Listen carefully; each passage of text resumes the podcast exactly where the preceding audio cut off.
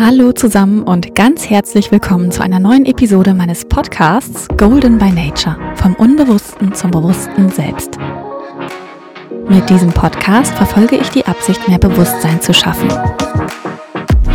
Mehr Bewusstsein für dich und deine wahre Natur und mehr Bewusstsein für dich und deine Verantwortung für die Gestaltung deines Lebens.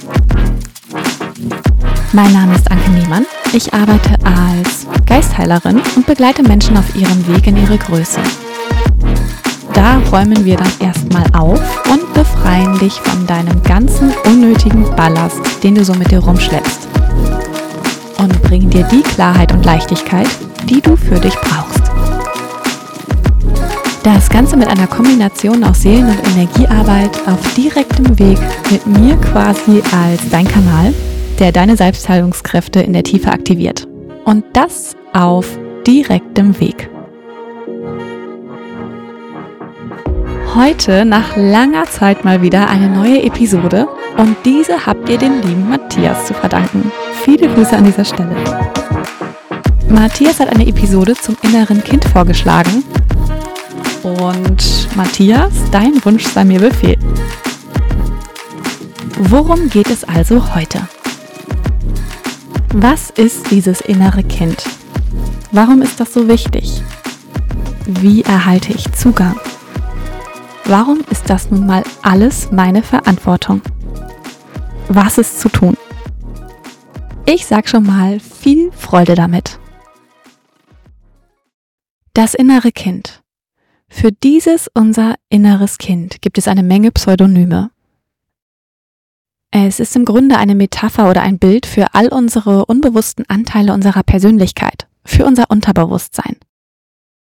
Es umfasst all die Gefühle, Erinnerungen und Erfahrungen, die wir vor allem in unserer Kindheit gemacht haben. Über die Macht unseres Unterbewusstseins brauche ich hier und heute nicht nochmal zu sprechen. Das dürfte euch aus den vergangenen Episoden durchaus bewusst sein. Wir beleuchten das Ganze jetzt aus einer anderen Perspektive nämlich aus der, die euch heute noch einmal eure Verantwortung aufzeigen wird. Wir können uns das einmal bildlich vorstellen. Nehmen wir unser Leben als ein Rad und das Kind bildet das Zentrum. Das ist also immer dabei. Und mit jedem Jahr gewinnen wir an Erfahrungen, an neuem Wissen und das legt sich alles als einzelner Ring um dieses Zentrum herum und weitet sich aus. Ihr kennt ja sicher diesen Schnitt eines Baumes. An seinem Stamm und den Ringen erkennt man das Alter. Und so wachsen wir also und werden älter. Das Kind in der Mitte ist da. Das ist immer da und bleibt. Das begleitet uns permanent, auch dann, wenn wir uns dessen nicht bewusst sind. Ihr erinnert euch an die geistigen Gesetze aus Episode 3. Auch die gelten immer ob ihr die nun kennt oder auch nicht oder sie ignoriert. Und dieses Kind im Inneren, das kann uns halt Steine in den Weg legen und uns mit unseren, wie soll ich sagen, verschütteten Gefühlen ein Hindernis für unser Wachstum sein. Es kann aber natürlich auch unser Freund, unser Vertrauter und unser Lehrer sein. Das ist also schon mal der erste Schritt. Die Anerkennung dessen, was da ist. Um es nun wieder zu entdecken, dürfen wir erkennen, dass es keine wirkliche Grenze zwischen diesem Kind und unserem erwachsenen Ich gibt. Und je näher wir diesem Kind kommen, desto mehr erweitern wir unser gegenwärtiges Bewusstsein. Denn die Reise zurück in unsere Vergangenheit ist nichts anderes als eine Reise in unser Unterbewusstsein. Und unser Unterbewusstsein kennt keine Zeit. Das kennt keine Gesetze, keinen Raum und keine Zeit. Die haben wir ja nur auf unserer Realitätsebene. Das Unterbewusstsein umfasst alle Infos, ganz gleich, ob sie vernünftig und logisch sind oder traurig oder fröhlich oder oder oder. Und jetzt gucken wir uns im nächsten Schritt einmal an, was es mit diesen ganzen Ringen um das Zentrum herum, die uns ja irgendwie von diesem Kind trennen, auf sich hat. Wie kommen die zustande und wie nähern wir uns unserem Kind wieder an? Ich wiederhole mich, wenn ich sage, dass wir als Babys vollkommen auf die Welt kommen. aber das ist hier notwendig, um das Bild abzurunden. Wir sind vollkommen. Wir sind wir selbst. Wir sind unser inneres Kind.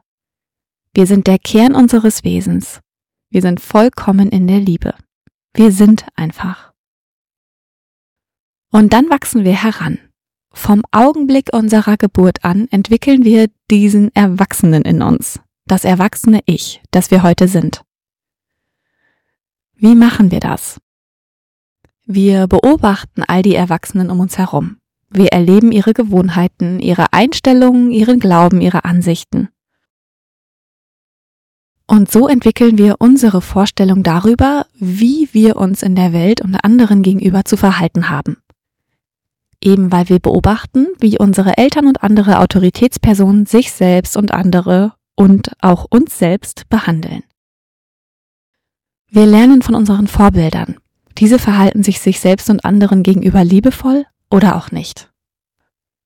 Damit entsteht über kurz oder lang der Erwachsene in uns. Der ist dann ein Sammelsurium von erlerntem Wissen, unser Intellekt und übrigens unsere linke Gehirnhälfte, während unser inneres Kind die rechte abbildet. Die linke Gehirnhälfte steht für unseren logischen, analytischen und bewussten Verstand. Dieser Erwachsene, der wir sind, beschäftigt sich in erster Linie mit Gedanken und Handlungen anstatt mit seinem Sein. Es ist der aktive Part, während unser inneres Kind die Erfahrungen abbildet. Wie bin ich groß geworden? Was erinnere ich? Von bis. Da gibt es diejenigen unter uns, die schon sehr früh in ihrem Leben Verantwortung übernehmen mussten. Verantwortung wie ein Erwachsener. Aus diversen Gründen. Weil unsere Eltern keine Zeit für uns hatten, weil es Misshandlungen gegeben hat, weil unsere Eltern nicht einmal für sich selbst sorgen konnten und so weiter. Daraus entwickelt sich dann das erwachsene Kind. Das ist der Anteil in uns, der auch das verlassene Kind darstellt und häufig voller Schmerz ist. Und dieser Teil in uns hat immer die Absicht, uns zu schützen. Ich hatte das im Rahmen der Traumabildung ja schon mal erklärt. Wenn wir eine Erfahrung gemacht haben, die schmerzhaft war, dann setzt unser Körper alles daran, diese Erfahrung nicht noch einmal zu machen. Und so will dieses erwachsene Kind uns schützen, indem es sich zum Beispiel vollends von der Liebe fernhält, schmerzhafte Gefühle verdrängt, und ein Glaubenssystem auf tatsächlich Unwahrheiten aufbaut, beziehungsweise schürft dieses Glaubenssystem eigentlich unseren Schmerz. Wie gut kennst du zum Beispiel deine Gefühle? Wie gut konntest du sie kennenlernen? Wichtig ist ganz besonders, Kinder dazu ermutigen, all ihre Sinne zu gebrauchen Riechen, hören, schmecken, tasten, habe ich was vergessen, sehen. Das alles sind Einstiegshilfen in unsere Welt der Gefühle.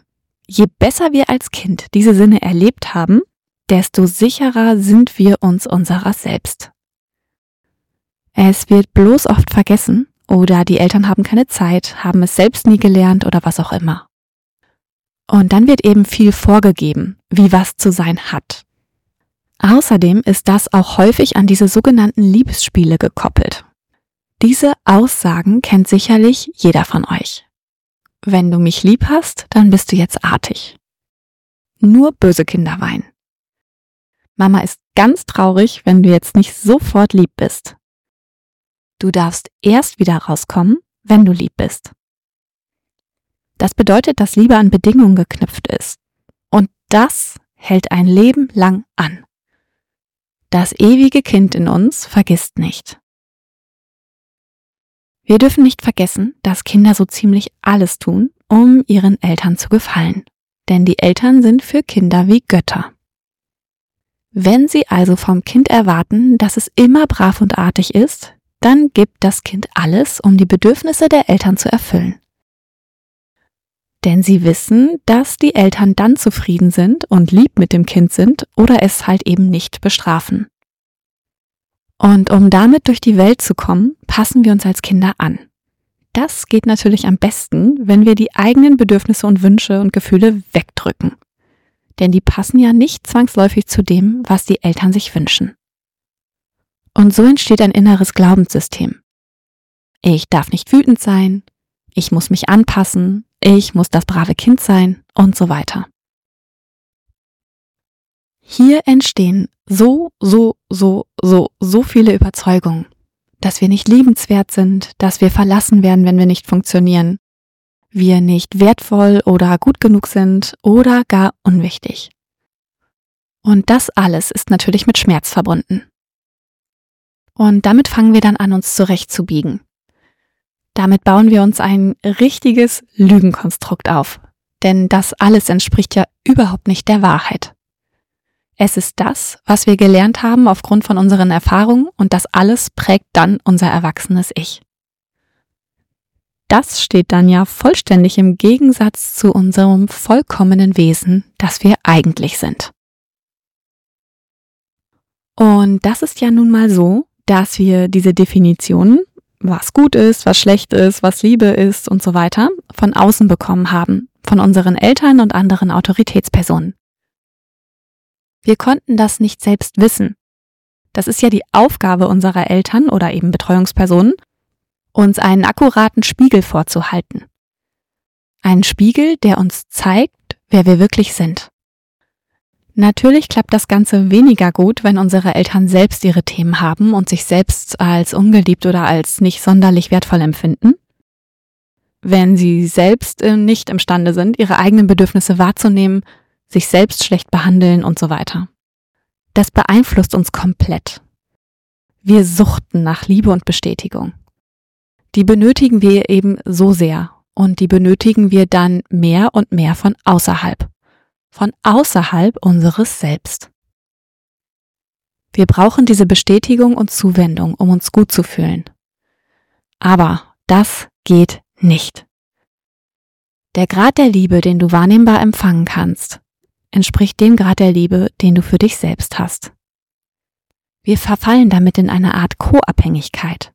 Das ist wie eine Sucht. Und ja, das endet auch in Süchten nach Genussmitteln oder ähnlichem. Wenn wir diese Liebe im Außen nicht so bekommen, wie wir uns das erhofft hatten, fühlen wir uns sofort abgelehnt. Und das nehmen wir dem anderen dann persönlich. Vor allem, wenn das alles mit dem Bild, das wir im Inneren über uns selbst haben, übereinstimmt. Wir meinen dann, dass wir mit diesem Verlust von Liebe und Bestätigung nicht umgehen können und uns dieser Schmerz, von außen zugeführt, zugrunde richtet. Und das alles auf Basis von falschen Glaubensmustern. Diese Co-Abhängigkeit, die ich eben erwähnt habe, lässt sich ganz gut in zwei Kategorien einteilen.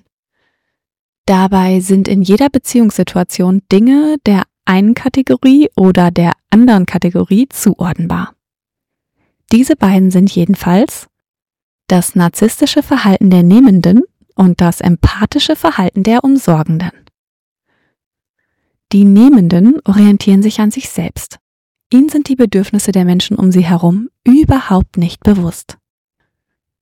Umsorgende dagegen orientieren sich an den Bedürfnissen der anderen und sind sich ihrer eigenen überhaupt nicht im Klaren. Daher gilt es, Empathie für andere zu entwickeln und einen gesunden Narzissmus für sich selbst. Das können Ergebnisse sein von der Arbeit mit dem inneren Kind. Uns darf klar sein, dass sich in jedem Augenblick unseres Lebens unser inneres Kind von unserem erwachsenen Selbst entweder geliebt oder ungeliebt fühlt. Was ist, wenn es sich geliebt fühlt? Wunderbar.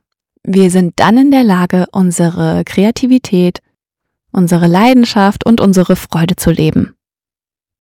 Was, wenn sich das Kind nicht geliebt fühlt? Dann fühlt es sich im Stich gelassen, Allein, leer, einsam, traurig, schambehaftet, ängstlich und vielleicht auch niedergeschlagen. Daher gilt es für uns, die Verantwortung zu übernehmen für unsere Anteile, für unsere Freude und für unseren Schmerz. Im Wesentlichen geht es darum zu verstehen, was dieses unser inneres Kind braucht, um sich von uns geliebt zu fühlen. Was eben meistens der Fall ist, ist die Tatsache, dass die wenigsten von uns einen wirklichen Erwachsenen entwickelt haben. Und damit meine ich ein liebevolles inneres Elternteil, das ganz genau weiß, wie man unser inneres Kind liebt und fürsorglich unterstützt. Und genau darin besteht das Ziel in der Arbeit mit dem inneren Kind. Wir wollen die Verantwortung übernehmen und tun, was nötig ist, um zu lieben und den Schmerz aus unserer Vergangenheit zu heilen. Kommen wir nochmal zu unserem Erwachsenen-Ich. Aus dieser ganzen Persönlichkeitserziehung entspringt unser Ego. Das hatte ich im Rahmen der Episode zur Selbstliebe ja schon mal aufgegriffen. Das Ego ist unser falsches Selbst, eine konstruierte Persönlichkeit, die übrigens auf Scham und verkehrten Glaubenssätzen basiert. Es ist das Resultat unseres Abgetrenntseins von uns selbst. Es beruht im Grunde auf falschen Schlussfolgerungen. Jenen, die wir gezogen haben, als uns die Liebe, nach der wir uns als Kinder so sehr sehnten, vorenthalten wurde. Es ist dieses unser erwachsenes Kind. Im Gegensatz dazu steht unser höheres Selbst. Das ist der Zustand zwischen dem liebevollen Erwachsenen und dem inneren Kind. Es ist der Zustand der Verbundenheit. Unser Herz ist offen, wir handeln aus der Liebe heraus, sind imstande, Liebe zu geben und zu empfangen. Hier sind wir im Empfangsmodus. Manchmal durch ein bestimmtes Bauchgefühl oder auch durch den Verstand des liebevollen Erwachsenen. Es ist der Kanal zu unserer höheren Weisheit. Wie entdecken wir nun also unser inneres Kind? Sehr viele von uns haben ihr inneres Kind so lange ignoriert, dass sie wahrscheinlich nicht einmal mehr wissen, ob sie ein inneres Kind haben. Wir sind dann so sehr abgetrennt von unseren Gefühlen, dass wir den Kontakt zu unserer eigenen Gefühlswelt vollends verloren haben. Zum Start der Arbeit mit dem inneren Kind ist es wichtig zu wissen, dass wir ein inneres Kind haben, wie ich eben schon sagte. Die Anerkennung dessen. Und dann eine Vorstellung davon zu entwickeln, wer dieses innere Kind ist. Was auf jeden Fall hilfreich ist, ist, sich ein Bild vorzustellen und gern auch noch eine Stimme dazu. Und dann geht es natürlich darum herauszufinden, welche Überzeugungen hinter unserem Handeln stehen. Und da gilt wie immer, bitte sei absolut ehrlich mit dir. Frag dich also, machst du die Dinge nur, weil es von dir erwartet wird oder weil du es wirklich willst? Check doch mal, was da für Botschaften aus deiner Familie oder anderen Personen um dich herum noch hinterstecken könnten. Was definiert dein persönliches Glück? Wichtige Frage. Nicht, was du meinst, sondern was du ehrlich fühlst oder glaubst. Ist es wirklich dieses Studium oder dieser Job? Ist es das große Haus? Fahre ich das richtige Auto? Stimmt, zu einer glücklichen Familie gehören x Kinder. Ich kann mich nicht trennen, wie sieht das denn aus? Und so weiter. Geh da mal forschen. Denn es ist sehr, sehr oft der Fall, dass unser Selbstwert an solche Dinge gekoppelt ist. An Dinge oder Menschen, die außerhalb von uns sind. Wir sind dann nach außen bezogen. Und es ist eben so, leider, dass sehr, sehr viele Menschen meinen, dass ihre Gefühle von außen kommen. Da haben sie die Aufgabe der Eigendefinition schön an andere übertragen, statt ihre Angelegenheiten selbst zu regeln, statt die Verantwortung für sich selbst zu übernehmen. Es ist ein Glaubenssystem, das deine Gedanken und deine Gefühle erschafft. Das ist dann nach innen bezogen. Es ist dein Glaubenssystem, das deine Gedanken und Gefühle erschafft. Das ist dann nach innen bezogen. Ich habe da mal eine Testfrage für euch. Stell dir vor, du müsstest jetzt drei Stunden lang auf einem Stuhl sitzen. Ohne Unterhaltungsprogramm. Einfach nur mit dir allein. Wie würdest du dich danach fühlen? Gelangweilt, panisch, müde, motiviert, friedlich, glücklich, genervt? Wenn wir mit der Kommunikation mit unserem inneren Kind beginnen, sind wir imstande, beide Ebenen des Bewusstseins zu erkennen und zu vereinen. Wir sind in der Lage, unsere, nennen wir sie mal, schwachen Aspekte unserer Kindheit zu erkennen, zu durchschauen. Wir können sie dann lösen, mit einer neuen Sicht und so tatsächlich gleichzeitig unsere Kindheit ändern. Das kann sowas von befreiend sein. Was wir außerdem tun können. Das habe ich auch schon öfter mal gesagt, aber in diesem Zusammenhang nochmal. Wie hart gehst du mit dir selbst ins Gericht? Wir haben am Tag 60 bis 80.000 Gedanken und kaum ein Augenblick vergeht, in dem wir keinen inneren Dialog führen. Und sehr oft sind wir uns unserer Lieblosigkeit uns selbst gegenüber gar nicht bewusst. Und da sich dabei zu erwischen, ist Übungssache. Aber fang damit an. Es sind diese Aussagen wie Du bist auch echt zu blöd, du hast das nicht verdient oder ich habe das nicht verdient. Ich werde ja eh nicht gesehen, meine Meinung zählt nicht, bleib mal auf dem Teppich, du kannst nicht alles haben, stell dich nicht so an, alles meine Schuld und so weiter. Stopp. Frag dich in solchen Momenten augenblicklich. Wer ist an dieser Stelle dein Vorbild? Wenn du jetzt das Bild deines inneren Kindes heranholst, was meinst du wohl, wie sich das fühlt, wenn du auf diese Art und Weise mit ihm sprichst? Vielleicht denkst du das nächste Mal daran, dass du es ihm sagst, wenn du sowas denkst. Dreh die ganze Sache um. Das habe ich heute echt gut gemacht. Nächste Mal weiß ich es dann besser. Ich bin nicht für die Gefühle von XY verantwortlich. Ich bin doch echt liebenswert. Und dann guck dir das kleine Kind an. Das dürfte schon ganz anders aussehen. Wenn wir mit Sicherheit wüssten, dass wir in unserem Wesenskern absolut liebenswert sind, dann würden es die meisten von uns wesentlich leichter haben, sich selbst zu lieben. Wenn wir uns also einen akkuraten Spiegel vorhalten würden, dann würde der sagen, du bist vollkommen. Du bist ein Kind Gottes. Und du bist nach Gottes Bild geschaffen, ausgestattet mit dem göttlichen Funken in deinem Herzen. Das sind wir alle. Wir sind alle gleich und alle aus dem gleichen Holz geschnitzt. Wir alle bestehen aus denselben Gefühlen und wir alle sind genau gleich viel wert. Und allein deswegen bist du liebenswert. Und das ganz einfach, weil du bist. Du bist aus der Liebe entstanden und du bist nichts als Liebe. Und dein Wert ist unantastbar. Dein Wert ist völlig unabhängig von der Höhe deines Einkommens, von deinem Aussehen, von deinem Job, von deinem Intellekt oder was auch immer. Du bist und damit bist du absolut liebenswert. Du als Erwachsener hast die Wahl. In jedem Augenblick. Es ist deine Absicht und aus der ergeben sich Handlungen und ich brauche dir jetzt nicht mehr zu sagen, dass du dir daraus deine Realität gestaltest. Der einzige Mensch, der dir wirklich helfen kann, bist du selbst. So, und damit möchte ich mich für heute verabschieden. Lieben Dank an Matthias an dieser Stelle nochmal. Diese Episode hat mir viel Freude bereitet. Und wenn du Hilfe brauchst, dann melde dich gern bei mir. Ich begleite dich. Macht's gut und bis zum nächsten Mal.